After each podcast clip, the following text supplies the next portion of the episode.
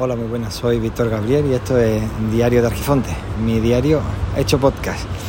Y resulta que no sé por qué, cada vez que preparo algo que tengo intención de grabar, justo cuando me pongo a grabar, me equivoco.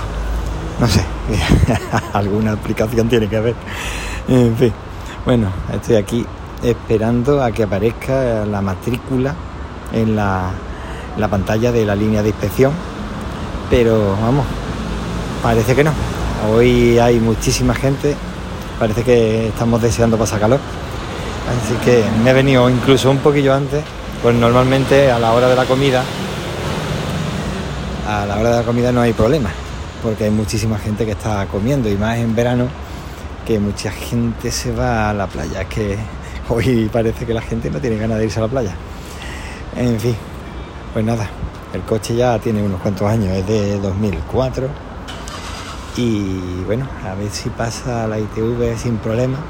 Han costado 34 y pico, no me acuerdo si 34,60 o algo así por el estilo.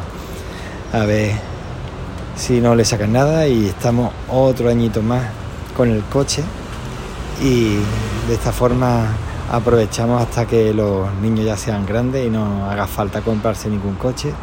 Bueno, este año empiezan ya en el instituto que está al lado del colegio, porque antes teníamos que llevarlo uno al colegio, primero los dos al colegio, luego el pequeño al colegio y la grande iba ya andando al instituto.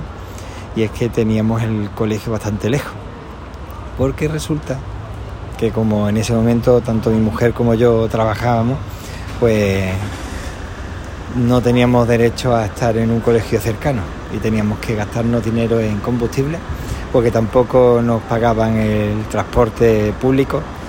Y aparte del transporte público en muchísimas ocasiones, en muchísimas ocasiones nos dejaban tirados, sobre todo cuando llovía y pasaba de largo, porque no aumentaba el número de autobuses, pero sí aumentaba el número de personas que se montaban día de lluvia y veías como pasaban los autobuses llenos y no tenías que esperarte otros 10-15 minutos hasta que llegara el siguiente.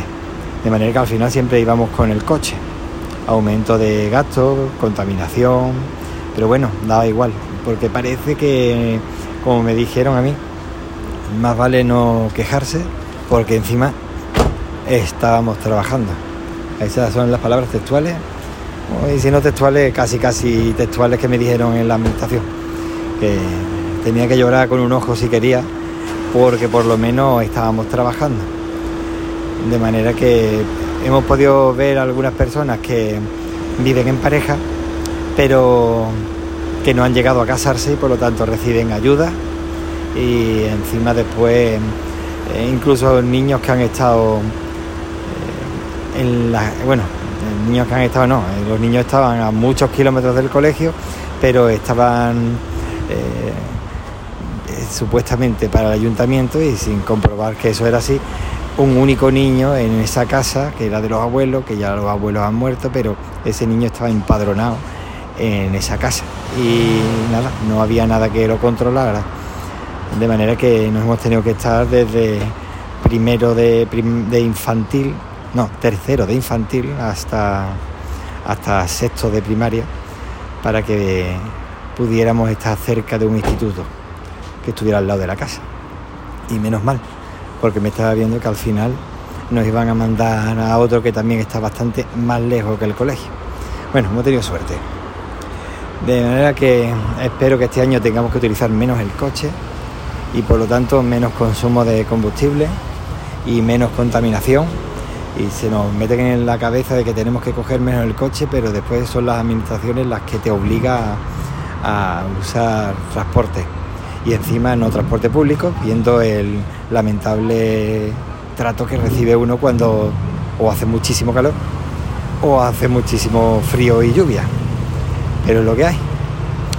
Así que mucha ciudad inteligente, smart city, mucho todo mucho mucho bueno, mucho maravilloso, pero al final todo igual de mal que siempre.